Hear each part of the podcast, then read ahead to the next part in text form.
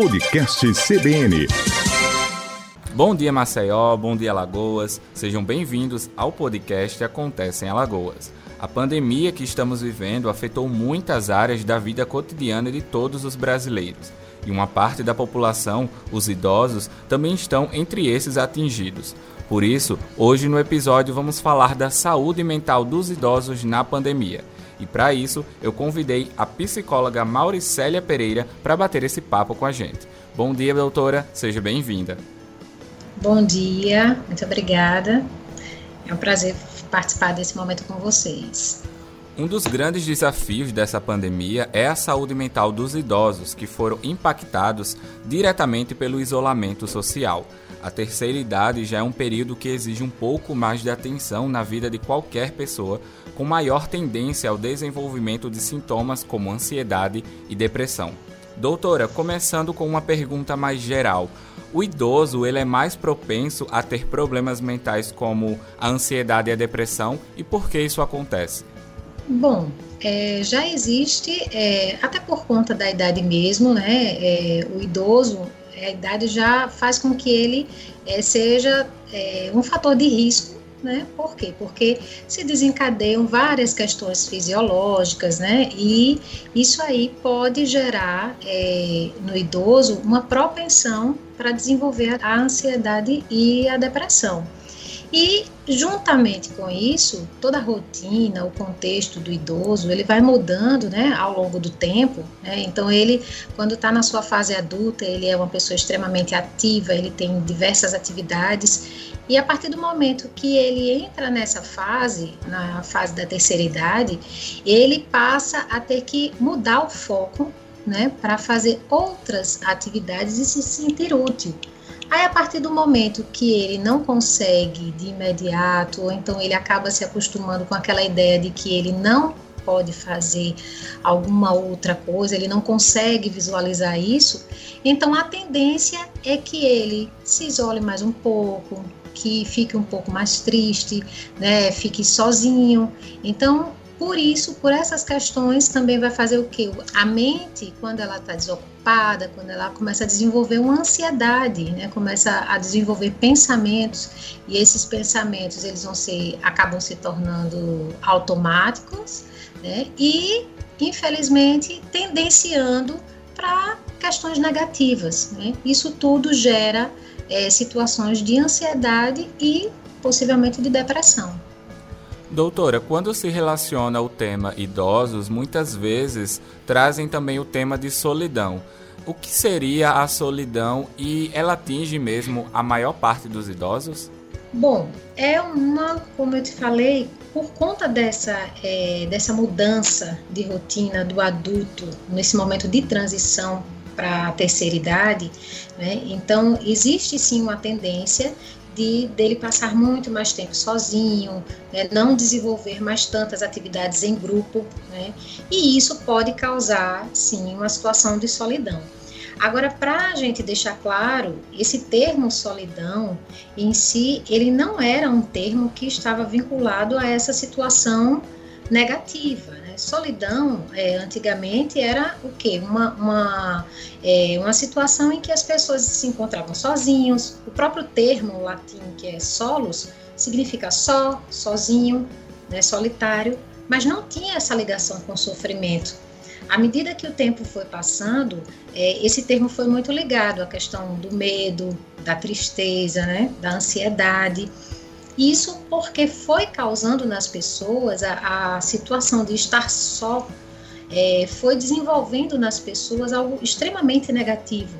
Então, é, isso acaba aumentando o risco de inflamação, a própria diminuição do sistema imunológico, né, já foi constatado que, que pode causar por conta da questão da solidão, mas é, eu poderia até colocar um outro termo que está sendo usado ultimamente, que é o termo solitude que é justamente para a gente tirar esse fator negativo né, da palavra solidão e na solitude a gente vai começar a visualizar as questões positivas, que é o prazer de estar sozinho consigo mesmo, né, fazendo atividades prazerosas que você pode desenvolver de forma individual.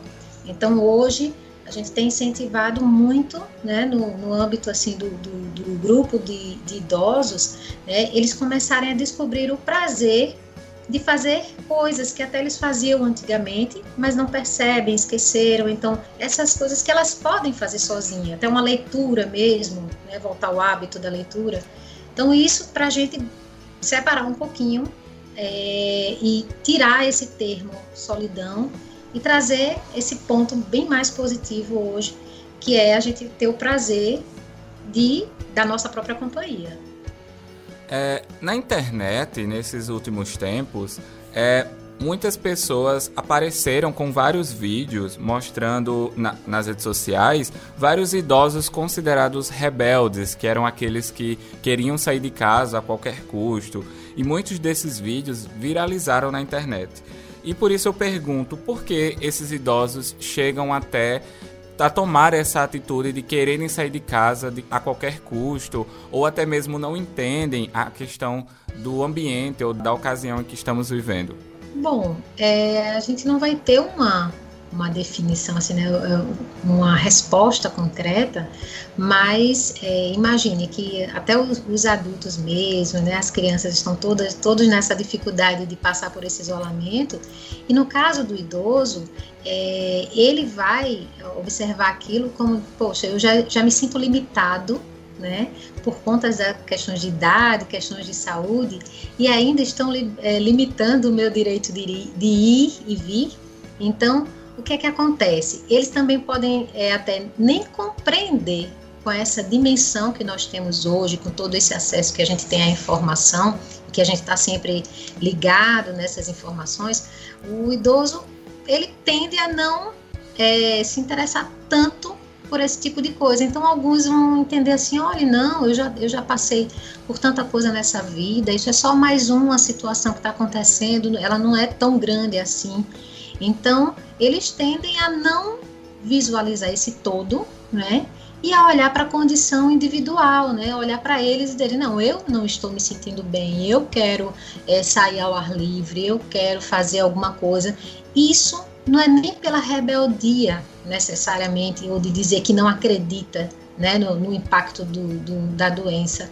É muito mais pela necessidade que eles têm de se sentir útil, de achar que podem fazer alguma coisa de forma independente, né? sem necessariamente alguém fazer a compra por eles, alguém ter que sair para levar alguma, algum item, pagar alguma coisa. Então, é muito mais pela necessidade de, de se sentirem úteis para outras pessoas e para eles mesmos do que pela pelo termo, né, rebeldia que as pessoas dizem, mas realmente não necessariamente é isso. É uma necessidade individual mesmo. E também existe aqueles idosos que são meio que o contraponto, que tem muito medo do que acontece, por exemplo, com esse caso do coronavírus. Então, até que ponto isso pode ser prejudicial para a própria saúde mental dele? Por exemplo, muitos idosos é, ficam dentro de suas casas ou até mesmo não saem para o quintal para tomar um sol ou para fazer algum exercício ou alguma coisa que seja benéfico à saúde por questão do medo. Até que ponto esse medo ele pode ser é, bastante prejudicial para a saúde mental desse idoso? Bom, quando esse medo ele passa, ele ultrapassa essa a realidade em si, ou seja, se ele não está num ambiente é, que realmente tem esse risco por exemplo, ele está em casa e ele não quer ir, digamos assim, na, é, digamos, mora num condomínio, né? E ele não quer é, dar um, uma saída é, até fora mesmo para como você disse para tomar um sol. Então, é, se for olhar na prática, for observado que é, não é algo da imaginação dele, né? Porque se ele estiver dentro de casa e ainda assim ele estiver com medo, isso significa dizer que ele está muito mais, o pensamento dele é, a descrição dele da realidade está distorcida.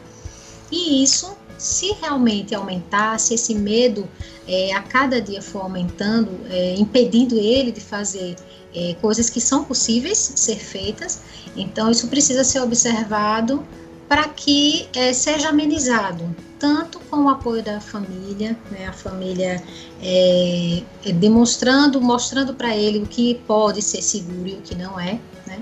Mas se isso ficar realmente demais, se perceber que esses sentimentos também se prolongam por várias semanas, é importante que seja é, buscada alguma ajuda profissional, tanto dentro da área da psicologia, da psiquiatria também, né? Para poder é, ajudar, auxiliar nessa regulação desse emocional. Né? E já estamos encaminhando aqui para o final do nosso episódio e eu queria terminar com uma pergunta é bastante interessante. Qual a importância, doutora, da rotina na vida do idoso, principalmente nesse momento em que estamos vivendo? Então, é, se é, as pessoas observarem né, a rotina não como algo é, negativo, mas positivo, isso vai ser extremamente positivo e, e saudável para o idoso. Como assim? Observar se ele está, qual o horário dele de, de dormir, de acordar, porque pode ser que ele esteja tendo insônia. Então, começar a observar se essa rotina dele está sendo de forma saudável, se ele está se alimentando bem. Né? Por exemplo, um idoso que, que faz, fazia uma atividade física, ele vai sentir muito porque ele não pode sair, mas podem ser colocadas outras possibilidades. Um exemplo é apresentar é, mais ainda ao idoso a questão da, da internet. Por quê? Porque ele pode muito bem, às vezes com acesso à internet, com a televisão, ele pode, ao invés de sair na rua para fazer a caminhada, ele vai fazer uma yoga, né? Ele vai fazer um, um, alongamento desses que a gente encontra vários vídeos né, no, no YouTube. Então, o que é que a gente pode mostrar para ele? Que a rotina dele não vai mudar em que sentido? Ele só vai substituir as atividades. Ao invés de ele ir para a rua, ele vai fazer uma atividade em casa, né? Ao invés dele, dele é, conversar com um colega, incentivá-los tipo a, a, manter aquele colega que ele encontrava na praça, é, eles conseguirem se falar mais por telefone ou, ou via vídeo mesmo. Então, quem está ao redor do, do idoso, né, o adulto, o adolescente, eles podem ser assim, é, pessoas primordiais, importantíssimas para incentivar né, esse estreitamento da relação do idoso com a parte tecnológica para diminuir o distanciamento. Então, outra coisa que pode ser feita também é, incentivar o adulto a participar das atividades da casa, né, da rotina da casa, para que ele para que ele se sinta útil, né, para que ele tenha um propósito. E é, quem puder, né, assim, se a, a família, quanto mais a família puder interagir com eles, fazendo videoconferências, mensagens, ligações, né, é, isso é extremamente importante, porque a gente entende que a pandemia hoje ela apenas ela fez com que essa situação de solidão que muitos idosos passam só aumentasse. Mas o que é interessante é que todos observem que nessa idade em si, nesse período, já acontece muito esse isolamento, porque a família se afasta, a família se distancia. Então é uma forma de, de encontrar novas estratégias de reaproximação né? E também incentivar esse idoso, se ele acredita em alguma coisa, se ele tem alguma crença, então ele exercitar a espiritualidade dele, ele ter esse, esse, esse contato, mesmo que virtual, mas ele não perder esse contato com, com o grupo, digamos assim, o grupo religioso dele, ou o grupo que ele se encontrava em algum clube, né?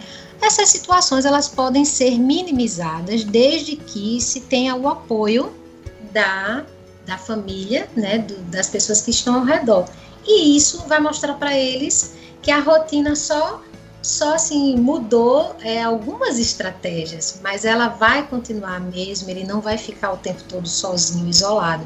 Isso é extremamente importante para essa manutenção da saúde mental.